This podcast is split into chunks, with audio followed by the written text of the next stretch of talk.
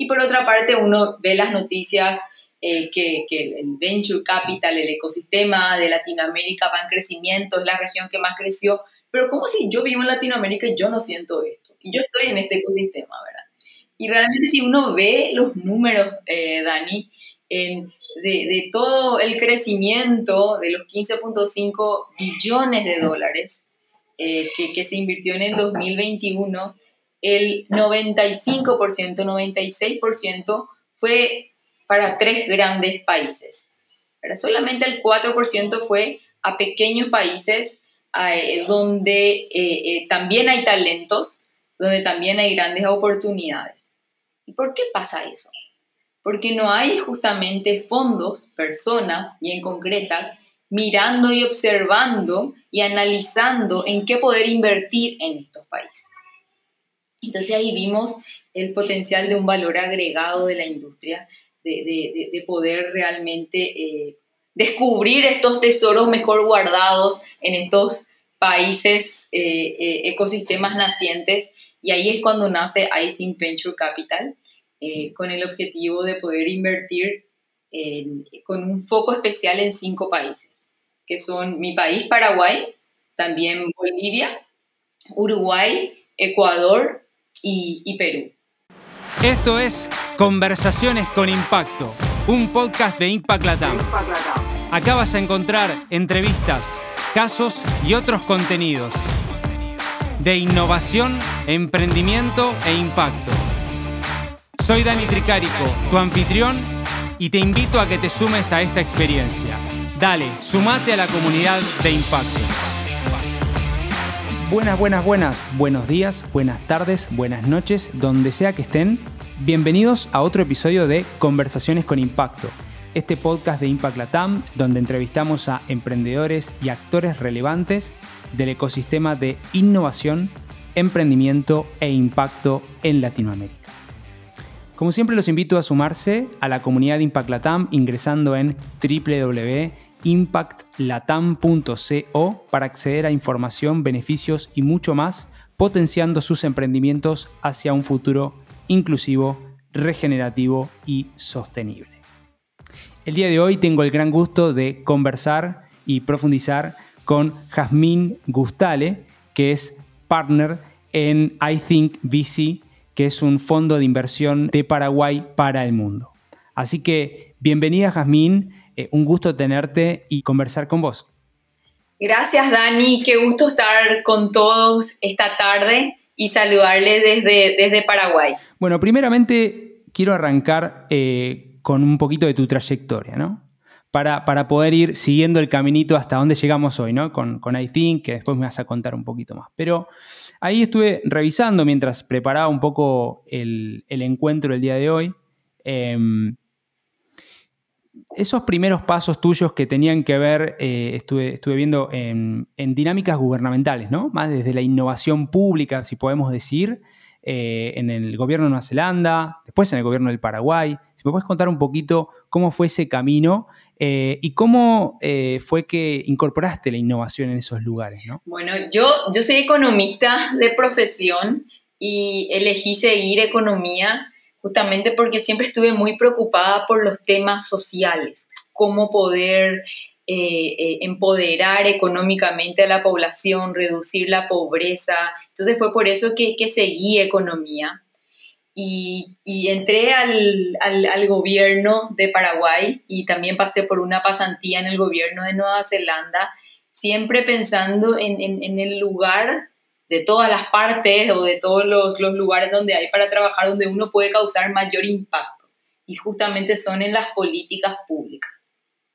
Entonces, eh, tuve la oportunidad de trabajar en el, Ministerio de Desarrollo Económico en Nueva Zelanda al inicio de mi carrera profesional y donde allí había un pequeño departamento de innovación pública donde antes ni siquiera esto se hablaba y donde veían cómo Nueva Zelanda podía posicionarse mejor eh, y poder innovar dentro de su economía para poder saltar los escalones eh, y poder seguir creciendo.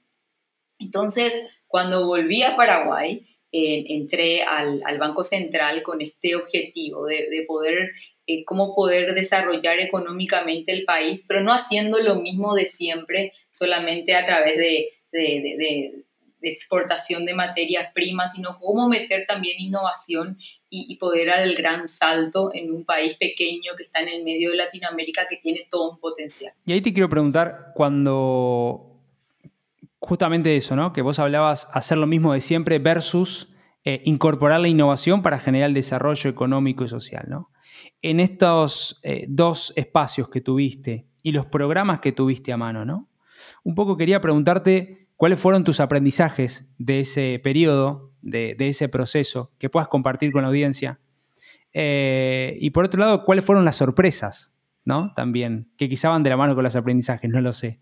Eh, de, este camino. Sí, justamente cuando yo estaba trabajando en el gobierno de Paraguay, está, trabajé en el Ministerio de Economía como asesora de, un ministro que se llama el ministro Gorda, que fue el encargado de, crear toda la estabilidad macroeconómica de, Paraguay. También trabajé en el Banco Central, eh, trabajé en el Ministerio de, Planificación. Y una de las cosas que, que me llamaba la atención era ¿Qué más se podía hacer para diversificar eh, la, matriz productiva del país y cómo el país podía seguir avanzando, no haciendo lo mismo?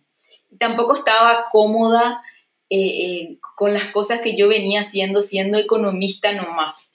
Entonces, realmente cuando cambió totalmente mi visión fue cuando tuve la oportunidad de hacer el, el MBA en la Universidad de Stanford. Ajá allí me di cuenta de que el desarrollo económico pasa por innovación y pasa por tecnología. Y que siguiendo haciendo lo mismo nomás mi país no iba a llegar y no iba a alcanzar a todo el desarrollo de lo que estaban los otros países con que, que, 20 años atrás tenían una matriz productiva similar a la nuestra. Entonces, al volver de esa maestría y al tener esa experiencia de año y medio, eh, de, con, con, los mejores profesores y eh, viendo realmente cómo la innovación y la tecnología ya cambió ciudades, ya cambió países, fue que, vuelvo y ahí me nombran viceministra de Planificación y a partir de ahí empezamos a idear programas públicos y a iniciar lo que es la Agencia de Innovación. Trabajamos muy de cerca con el, el BIT y trabajamos muy de cerca con el Banco Mundial eh, armando programas de gobierno, porque en, ese momento en todas las políticas públicas no había nada enfocado a tecnología, a innovación. Es como que siempre se rezaga y decimos, ok, este tipo de cosas o estas políticas públicas son, eh, van a venir después o, estos son solamente para países desarrollados, pero no nos damos cuenta que a través de la innovación y a través de la tecnología realmente podemos hacer las cosas mucho más eficientes y mucho más rápidas. Y, en los últimos tres años en particular fue cuando creamos eh, la Agencia de Innovación en Paraguay, que se llama la Estrategia Nacional de Innovación, y nos focalizábamos en trabajar con los ministerios que ya tienen diferentes programas para eh, promocionar la creación de, nuevas startups en Paraguay, para eh, crear más talento digital y fomentar y evangelizar que el talento digital es importante y lo tercero, para, eh, nos tocó liderar tres proyectos de leyes en el Congreso de Paraguay para eh, hacer al país más amigable a la hora de hacer negocio y justamente a la hora de innovar. Qué interesante lo que decís y quiero preguntarte un poquito acerca de Paraguay. Quizá no muchos conozcan en profundidad eh, las dinámicas internas del país. ¿Qué desafíos grandes tiene Paraguay por delante ligados a temas eh, estructurales y cómo la innovación puede ser un catalizador de eso, ligado a startups, ligado a inversión, eh, ligado a la industria. Eh, si podés compartir, quizá mucha gente no conozca acerca de, las realidades, ¿no? Sí, Paraguay es un país sumamente rico en, recursos naturales, tiene una estabilidad macroeconómica envidiable. en comparación a, todo lo que a todo lo que es Latinoamérica. Al barrio. al barrio, ¿verdad? Y realmente, y además tiene una población joven, el, el 70% de los paraguayos tienen menos de 35 años, o sea, tenemos un, un bono demográfico muy importante. Entonces, tenemos ciertos atributos que nos hacen únicos además de, todo lo que es la estabilidad también en política que tenemos en los últimos, en los últimos años. Em, entonces tenemos ciertos atributos que nos hacen, eh, que nos distinguen de toda Latinoamérica. eso también nos llevó a ser muy estables y no muy innovadores y tecnológicos a la hora de eh, hacer nuevos negocios o a la hora de eh, poder innovar en general a través del gobierno o a través de, de, los negocios, ¿verdad? Porque siempre fue muy estable, no tenemos problemas de inflación, no tenemos problemas eh, tributarios, entonces eso nos hace un poco estar en el statu quo. Está buenísimo entonces. Claro, pero, acá se necesita también hacer una disrupción claro, y, sí, sí. Y, poder, poder demostrar eh, que a través de la tecnología y la innovación se pueden lograr. Bien. Eh, y qué interesante lo que decís, lo de la estabilidad macroeconómica, quizás algo que yo no, tenía tan, tan a mano. Yo estoy aquí en Chile y, es algo que, es parte de la, política de Estado, por ejemplo, y, genera, como decís vos, incentivos y desincentivos, ¿no? A veces eh, incentivos para quizá generar un crecimiento lineal, pero a veces desincentivos para salir de la zona de confort, de status quo, etcétera, ¿no? El em, crecimiento económico también de, Paraguay en comparación al, resto de la región. Por ejemplo, en el 2020 el Paraguay fue el país que menos decreció en el medio de la pandemia de toda Latinoamérica. Eh, y el, Producto Interno Bruto de Paraguay se multiplicó por cuatro en los últimos 20 años. Cosas así que, que, que, hacen también de que este sea el momento eh, de poder empezar a hacer innovaciones dentro de, las diferentes eh, compañías en el país. Y, vos hablabas un poco de la figura de Stanford como un espacio muy importante para el cambio del pensamiento, lo que llamamos mindset, ¿no? Totalmente. Eh, ¿A qué le alegás o, cuáles fueron esos eh, em, takeaways, ¿no? Esos, esas eh, cosas que te llevaste cortitas que quieras compartir también con, la audiencia? Yo, fui a hacer esa, esa maestría o esa experiencia ya después de, haber trabajado 10 años, cuando, cuando ya tenía dos hijas en ese momento, eh, y realmente lo hice porque necesitaba un año sabático de pensar de what is next. En, el, el, país estaba creciendo muchísimo, yo también estaba avanzando en mi carrera profesional dentro del gobierno, eh, pero yo no estaba muy segura de qué yo quería personalmente eh, después. Y realmente lo pensé más como algo de liderazgo, de, de poder después tomar una, una figura eh, eh, a nivel ministerial o, o, vice, o viceministra en, en, algún momento dentro del gobierno, pero realmente ese año me sirvió para darme cuenta que si eh, quiero dejar un legado para el país, tiene que ser a través de la innovación y a través de la tecnología. Entonces, allí justamente una de las, una de las materias que tomé eh, que se llamaba eh, cómo, eh, cómo puede haber grandes oportunidades de negocios a través de la innovación y tecnología en países emergentes. y eso me, me, cambió totalmente mi visión y a partir de allí dije, no, no, no, podemos seguir haciendo lo mismo, sino que acá se tiene que dar un cambio y ese cambio necesariamente tiene que venir a través de la innovación y la, y la tecnología. Entonces, al volver, como te comentaba, creamos la Estrategia Nacional de Innovación eh, que coordina y aglutina a los diferentes ministerios de Paraguay relacionados a la producción, relacionados al Ministerio de Tecnología, también está el CONACYT, que es eh, el, Consejo de Ciencias, y a partir de ahí nos juntamos para poder eh, avanzar todos juntos y poder dar un desarrollo económico a través de, de la innovación. y ahí quería contarte un poco lo, cuál, es, cuál fue mi mayor aprendizaje y por qué por supuesto. Con, con Juan Cruz iniciamos este, este fondo de Venture Capital eh, desde Paraguay. Bueno, hicimos en, en, en, casi tres años 35 concursos de innovación en Paraguay. Eh, para, a nivel de innovación social, pero también a nivel de, de creación de nuevas startups. Eh, veíamos como esos mismos concursos se iban dando en Argentina, en Uruguay, en Colombia, porque muchas veces eran eh, a nivel eh, regional. Y como la, a, medida que pasaban los meses, las mismas startups de otros países con otros ecosistemas más desarrollados iban avanzando, iban escalando, iban a otros países. Sin embargo, esas startups paraguayas o bolivianas se quedaron por el camino. E incluso las ideas eran mucho más innovadoras y mucho más, potentes de, las de, los emprendedores paraguayos. ¿qué pasaba? por qué esas ideas morían? ¿Por qué esos proyectos morían? A pesar de que ganaron los premios eh, del gobierno o de, o de los organismos multilaterales. Y ahí había algo muy claro, que es algo que, que, tomábamos ciertos cafés y almuerzos, compartíamos con Juan Cruz, que hoy en día es, es mi co-founder en, en iThink, y, y, veíamos la falta de capital inteligente para estos emprendedores.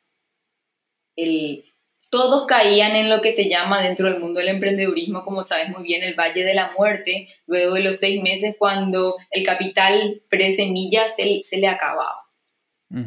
Entonces, la falta de capital inteligente de, o, de, venture capital, de fondos o de personas que realmente los ayuda a seguir escalando esos proyectos.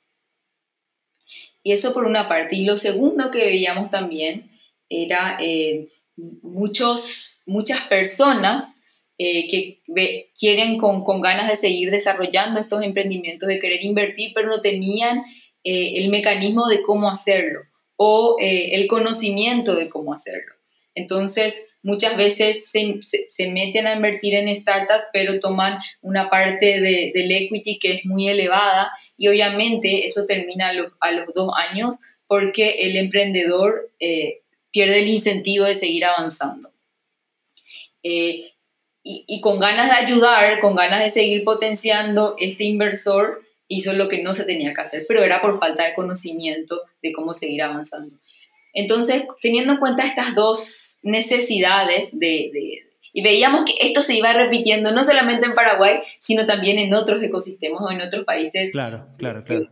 Como Bolivia, en Perú ya estaba más avanzado, Ecuador también está un poquito más avanzado, pero ecosistemas generalmente pequeños. Y por otra parte, uno ve las noticias eh, que, que, el venture capital, el ecosistema de Latinoamérica va en crecimiento, es la región que más creció, pero como si yo vivo en Latinoamérica y yo no siento esto, y yo estoy en este ecosistema, ¿verdad? Y realmente si uno ve los números, eh, Dani, en, de, de, todo el crecimiento de los 15.5 billones de dólares eh, que, que se invirtió en el 2021, el 95%, 96% fue para tres grandes países. Pero solamente el 4% fue a pequeños países eh, donde eh, eh, también hay talentos, donde también hay grandes oportunidades. ¿Y por qué pasa eso? Porque no hay justamente fondos, personas bien concretas, mirando y observando y analizando en qué poder invertir en estos países. Entonces ahí vimos el potencial de un valor agregado de la industria de, poder realmente descubrir estos tesoros mejor guardados en estos países, eh, eh, ecosistemas nacientes. Y ahí es cuando nace I Think Venture Capital, con el objetivo de poder invertir con un foco especial en cinco países, que son mi país, Paraguay, también Bolivia, Uruguay, Ecuador y Perú con el objetivo de poder atraer otros, otros poder descubrir estos, estos emprendedores aquí, estos emprendedores siempre basados en tecnología, estas startups, poder atraer otros fondos a través de nuestra presencia física y bien específica en estos cinco mercados. Qué bueno y qué interesante también cómo contás eh, el propósito, ¿no? hay mucho capital dando vueltas, no se distribuye de la misma manera y quizá hasta hay hasta por momentos inequidad ese capital, ¿no? Ese, esos 20 billions en 353 o casi 400 transacciones, mayormente Brasil, ¿no? Entonces, em, yo veo lo mismo que decís vos en ese sentido. Y de toda la inversión en venture capital en el mundo, América Latina solamente es el 5%.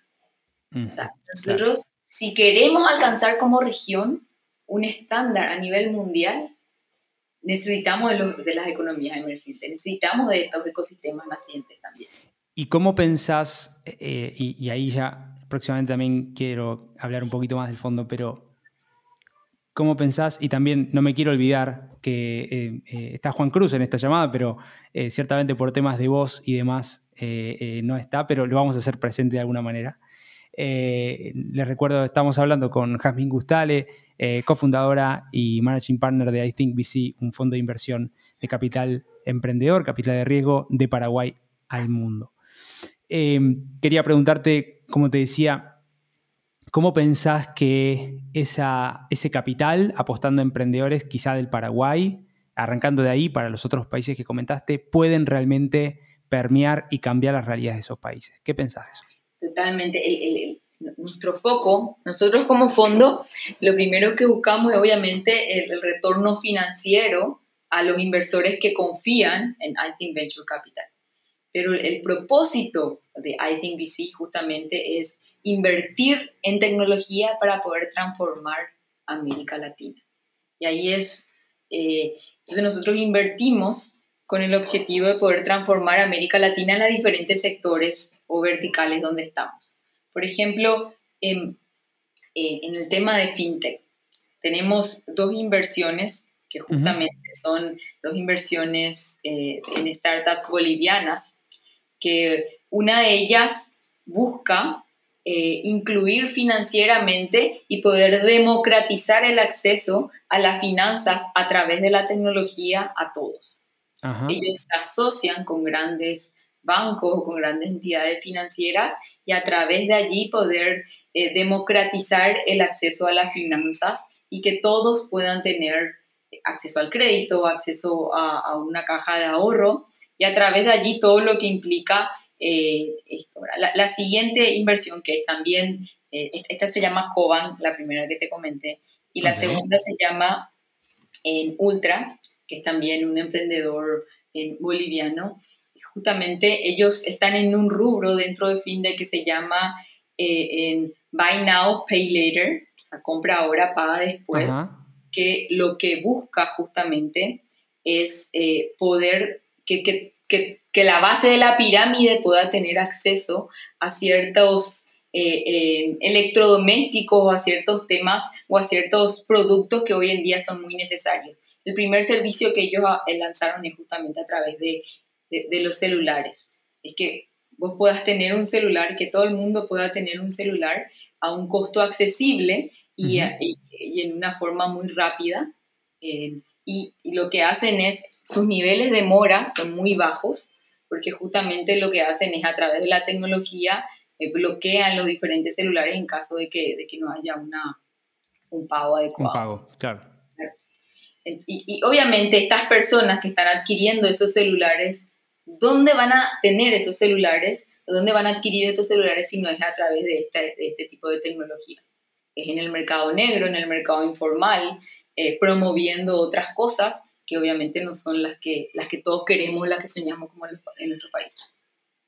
Sí, ciertamente el, el, salto que da la tecnología, ¿no? que es un poco siempre el modelo de Singularity University, ¿no? que habla de, de cómo en Kenia o, en otros países de África, eh, a través de la tecnología eh, hizo, digamos, logró el salto de fronteras, ¿no? de, de, de ningún tipo de tecnología a el smartphone es un salto eh, eh, tremendo, digamos, de, nivelación en ese punto para acceder a diferentes servicios de bancarización, de médicos, de geolocalización, etcétera, etcétera, etcétera, ¿no? Creo que pasa en todos los...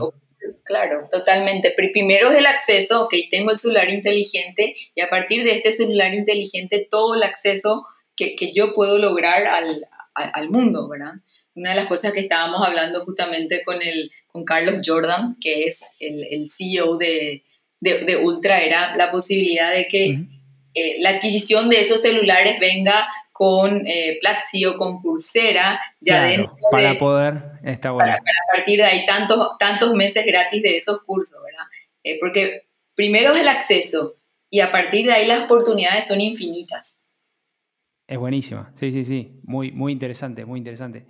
Y, quiero hablar un poquito del, fondo per se, ¿no? Eh, un poco contaste eh, eh, el propósito, la, tesis general. ¿Qué buscan, en qué estadio de emprendimientos buscan? ¿Qué, tipología, un poco dijiste, los países? si me puedes si podés compartir más información de eso. el tamaño del fondo, más o menos, los tickets, etcétera. Bueno, entonces, Ignite es el fondo que lanzamos a través de iThink, que es este fondo que te comentaba, es un fondo de 20 millones de dólares.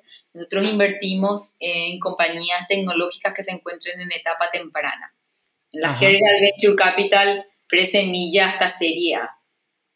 siempre se dice etapa temprana, pero nosotros buscamos eh, que la empresa ya tenga tracción, que haya aprobado el famoso MVP, mínimo producto viable, eh, dentro de algún mercado, dentro de una ciudad y que esté lista para escalar ese mínimo producto viable. Entonces buscamos cierta atracción que puede darse en número de usuarios, que puede darse en facturación, o por ejemplo, si es del rubro médico, puede darse en patentes otorgadas o, aprobaciones o contratos eh, eh, comerciales que esa empresa ya haya logrado. Nosotros invertimos entonces en, en pre-semilla hasta aproximadamente serie A. Los tickets para cada startup van desde 100 mil hasta 500 mil dólares, para que tengas idea. Em, y nunca invertimos solos. O sea, un fondo de venture capital siempre se asocia con otros fondos de venture capital para poder invertir en las diferentes rondas de, las startups. Entonces, eh, trabajamos muy, muy de cerca con otros fondos eh, de la región que también tienen tesis similares. Una de las cosas que, que, otros fondos de la región ven como un valor agregado de, de iThink es justamente el encontrar emprendedores en estos cinco países. No hay otro fondo que activamente está mirando eh, startups en estos cinco países en concreto y, poder escalarlos. Qué bueno. ¿Y, ¿Y, a esos emprendedores cómo van llegando? ¿Ese deal flows? ¿Se los acercan otros inversores? Universidades? ¿Cómo piensan que, puede ser un buen apalancamiento? Hay diferentes formas de, llegar. Uno es justamente con lo que mencionaste, Dani, que es eh, a través de, otros fondos o acuerdos de coinversión que nosotros venimos teniendo. Eh, lo otro es a través de los famosos pitch de aceleradoras. Eh, tratar de estar en todos los pitch y de poder, poder participar de las diferentes, de los diferentes eventos que, que, hay. Y después lo tercero es a través de lo que le llaman el inflow, de, de, emprendedores que se acercan y nos dicen, tengo este, este eh, tengo este emprendimiento, tengo tanta atracción, bueno, y generalmente llegan a través de la página web donde, entre paréntesis, quiero invitarles a los emprendedores, eh, sobre todo de estos cinco países, eh, paraguayos, bolivianos, peruanos, ecuatorianos y también eh, uruguayos que, que, nos presenten sus, sus ideas de negocio, sus proyectos, sus startups, porque queremos escucharlos. Y en, actualmente dijiste que tienen dos inversiones ya hechas, ¿no? Son estos dos emprendimientos de Bolivia. No, tenemos en total, tenemos, hasta ayer te iba a decir seis, pero hoy finalmente tenemos ocho inversiones. Buena, buena. Formalmente, sí. Así que eh, nosotros en total, Dani, vamos a hacer 30 inversiones. Okay. Hoy en día tenemos en cartera las primeras 8 inversiones. Em, así que em, estamos empezando este periodo de inversión también. Bien, qué interesante. ¿Y, esos emprendimientos son todos esos países? ¿Puedes mencionar algunos quizá sí. que conozcan? Nosotros invertimos en toda Hispanoamérica con un foco especial en emprendedores de estos cinco países te voy a hablar primero de las primeras inversiones que, que hicimos. Nosotros empezamos ya a invertir en el segundo semestre del, del, 2021. La primera se llama Kilimo, sí, que es eh, Argentina. Argentina, seguramente lo, lo, Con Jairo, con Jairo que es excelente. Bueno, básicamente lo que hace es eh, ayuda al, al, ahorro de agua a, a, productores, ¿verdad? De cultivos intensivos, como bien como bien lo sabes, una empresa que está creciendo muy bien, que, que está yendo bastante bien, yendo ya a diferentes mercados de, de América Latina. La segunda es del rubro de, de salud, se llama ViewMind. Es una innovación, también probablemente la conozcas, ¿verdad? Una innovación latinoamericana a nivel mundial. Ellos lo que hacen es pronostican la probabilidad de tener enfermedades neurodegenerativas con mucho tiempo de anticipación y en una forma también no invasiva. El primer producto que hoy en día empieza ya a comercializarse en Europa es justamente, imagínate, pronosticar con 95% de eficacia la probabilidad de que una persona pueda desarrollar Alzheimer. Sí, totalmente, totalmente.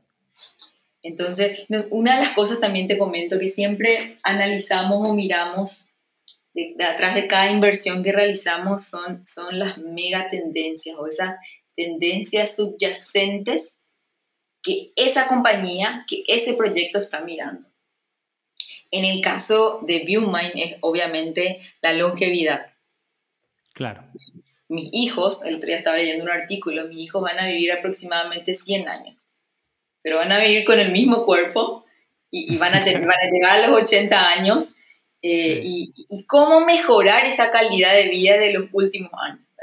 Entonces, todo lo que es la parte eh, de, mejora de calidad de vida en, en, esta, en esta última etapa está, eh, obviamente va a ir en aumento cada vez más y, es algo que, que, que, hay que tenerlo en cuenta a la hora de realizar nuevas inversiones o nuevos negocios. ¿verdad? Lo de Quilimo es justamente la parte de, de falta de agua cuando vivía en California eso era algo muy obvio, uno podía notar la, la, sequedad del lugar, pero cosas que no nos parecen muy obvios, sobre todo viviendo en, en, Paraguay donde, donde el agua realmente abunda. Pero, pero la falta de agua es cada vez más, más preocupante y tenemos obviamente por el cambio climático cada vez más sequías eh, y esto es un problema muy grave para, para obviamente sobre todo la agricultura que se lleva la mayor parte de de, del agua de toda la región latinoamericana. Entonces, una de las cosas que siempre miramos también es, son las mega tendencias subyacentes eh, que, que, desatan estos problemas que, que hoy en día no parecen muy obvios a la hora de, de, de ver cómo está el mundo hoy en día.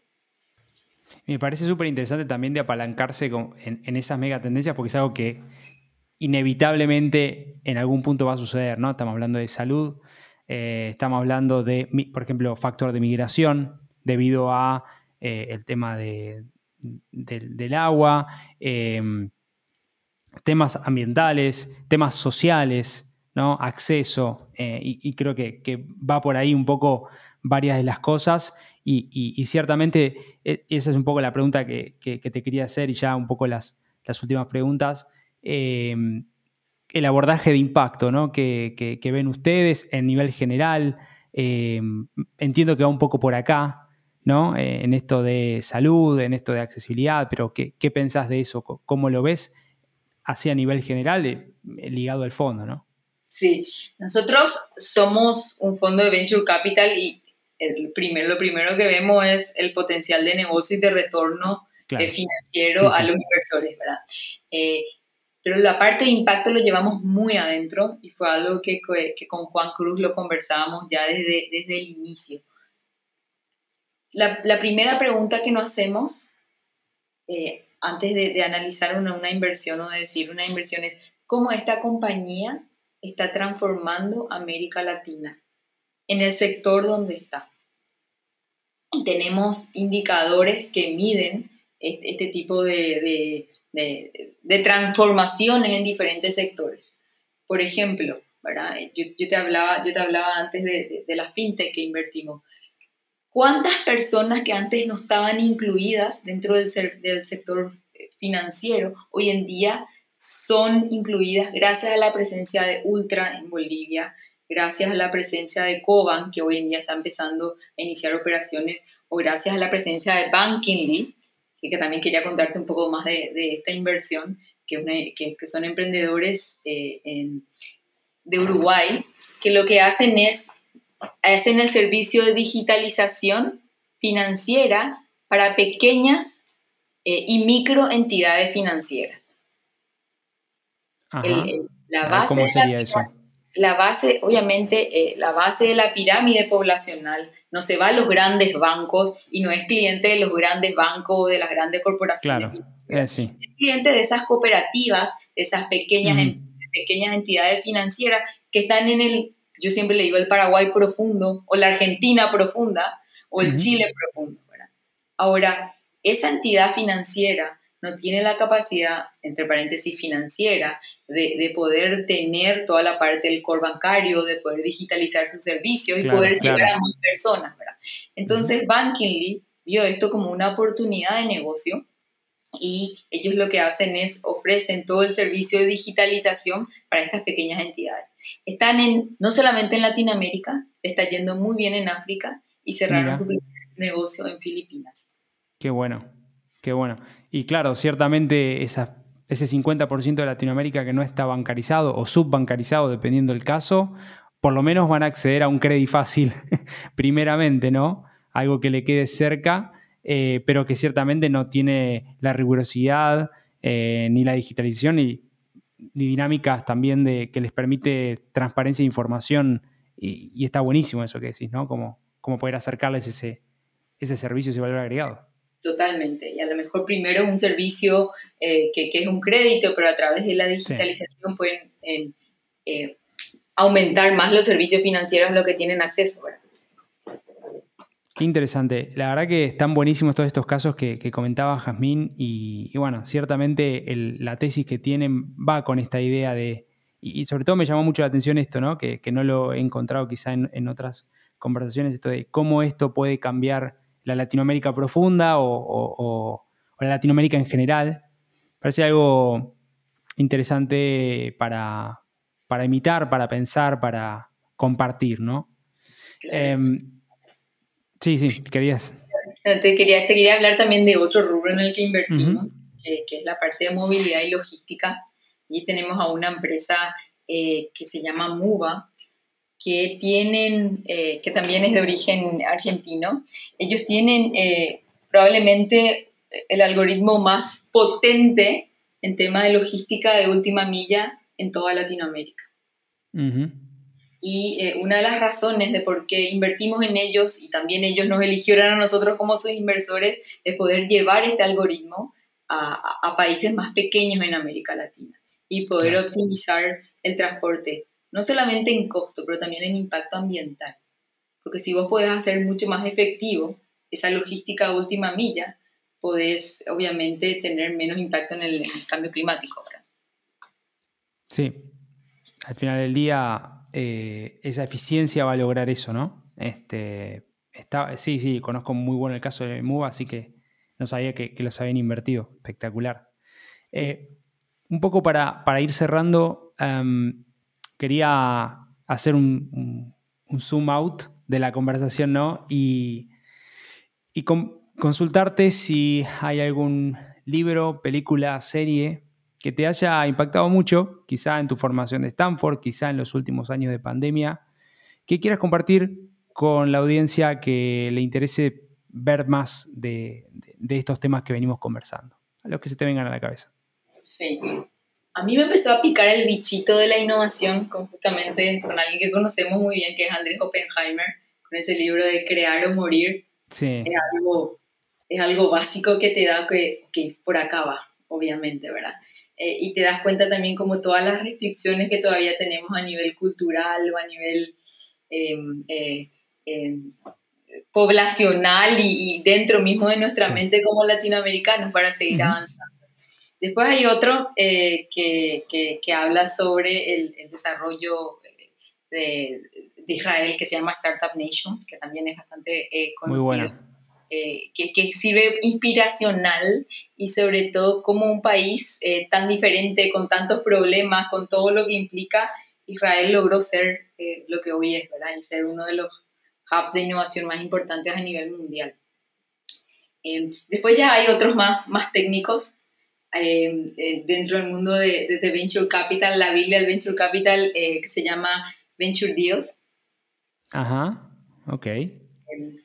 Em, que, que, también me gusta mucho, que eso, lo, estoy, eso es Learning by Doing, porque también lo empecé a leer ahora que, que, este fondo de, de, Venture Capital. Claro, claro.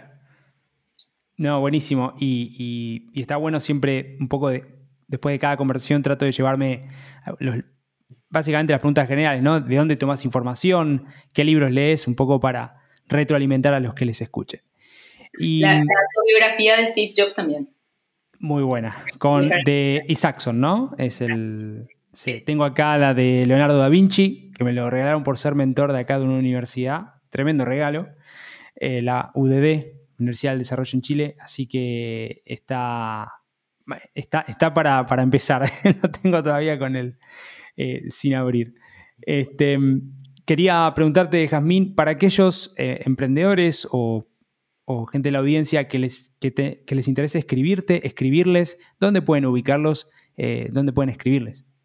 Les invito a que nos sigan en las redes iThinkVC, en Twitter, en LinkedIn y también en nuestra, en nuestra web, ithink.vc. Así que, eh, y ahí tenemos, tenemos el formulario para que los emprendedores puedan completar y podamos conocerles mejor. ithinkvc.tech es la página web. Bueno, sí, Google nos van, a, nos van a encontrar. Fenomenal, fenomenal. Bueno, entonces ahí, ahí tuvimos eh, ithinkvc.tech y em, también en las redes sociales como iThink, o sea, Y, y latina, perdón, think B corta C. Ahí los pueden encontrar. Bueno, agradecerte, Jazmín, por, por este espacio, por recorrer un poco tus aprendizajes, un poco tu historia y también el propósito de este eh, gran proyecto, de este, de este gran eh, trabajo que están haciendo eh, junto a Juan Cruz y, todo el equipo para llevar adelante I Think. Gracias, Dani, por la invitación. Y quería terminar un minuto contándote de dónde viene la historia I Think y el por qué ah, dale, buenísimo. Sí, sí. Tiene que ver justamente con lo que mencionabas. En, eh, Darwin, después de recorrer eh, toda Sudamérica y sobre todo en las Islas Galápagos, desarrolla la teoría de la evolución. Y él hizo un manuscrito que decía, I think, yo pienso con el árbol de la vida, que esta es la teoría de la evolución. Nadie le dio bolilla en ese momento, hasta mm. que él eh, murió. Pero esa es la teoría de la evolución que hoy en día todos estudiamos. Entonces, un poco pensando en eso y inspirados en Darwin, luego de su viaje por toda Sudamérica, nosotros pensamos que estas compañías realmente pueden transformar América Latina a través de la tecnología y a través de la innovación. Muy bueno, muy bueno, no lo conocía, así que eh, espectacular y totalmente ilustrativo con, con, lo que venías contando antes del propósito. Eh, así que eh, vamos hacia ese camino hacia la evolución, ¿no? los más creo que, esa misma frase de Darwin, ¿no? Eh, los más, no son los más, eh, los más eh, fuertes, sino los, los, que más colaboran o quienes se adaptan que sobreviven. Así que, a los cambios, exactamente, que va por ahí la cosa. Así que agradecerte, Jamín, y ciertamente en, un tiempo más volveremos a, invitarte también para que nos cuentes nuevas actualizaciones del fondo, quizá un segundo fondo, no sabemos, eh, y, más cosas que, van a ir saliendo y felicitarte y felicitarlos por el trabajo que hacen desde Paraguay a Latinoamérica y al mundo. Gracias por la invitación y felices de poder volver a compartir próximamente. Fenomenal. Bueno, ahí la tuvimos a Jazmín Gustale, eh, cofundadora y managing partner de I Think VC. Nos contó la historia, recorrimos su historia, su historia personal y mucho más. Así que agradecerles a todos y cada uno de ustedes por su tiempo, por prestarnos su oído eh, y ciertamente por ser parte de esta creciente comunidad. Como siempre, los invito a sumarse a la comunidad Impact Latam ingresando en www.impactlatam.co para poder acceder a información, beneficios y mucho más. Si te gustó este capítulo, compartilo. Si no te gustó, escribinos para poder eh, mejorar y, y entregarte más y mejor contenido. Y como siempre, nos vemos y nos escuchamos en el próximo episodio de Conversaciones con Impacto. Así que donde sea que estén, buenos días, buenas tardes y buenas noches. Muchas gracias por sumarte a este nuevo capítulo de Conversaciones con Impacto. Te invito a sumarte a esta comunidad de hacedores que está cambiando el mundo. Ingresa ahora en www.impactlatam.co. Sumate y sé parte ahora de este cambio. www.impactlatam.co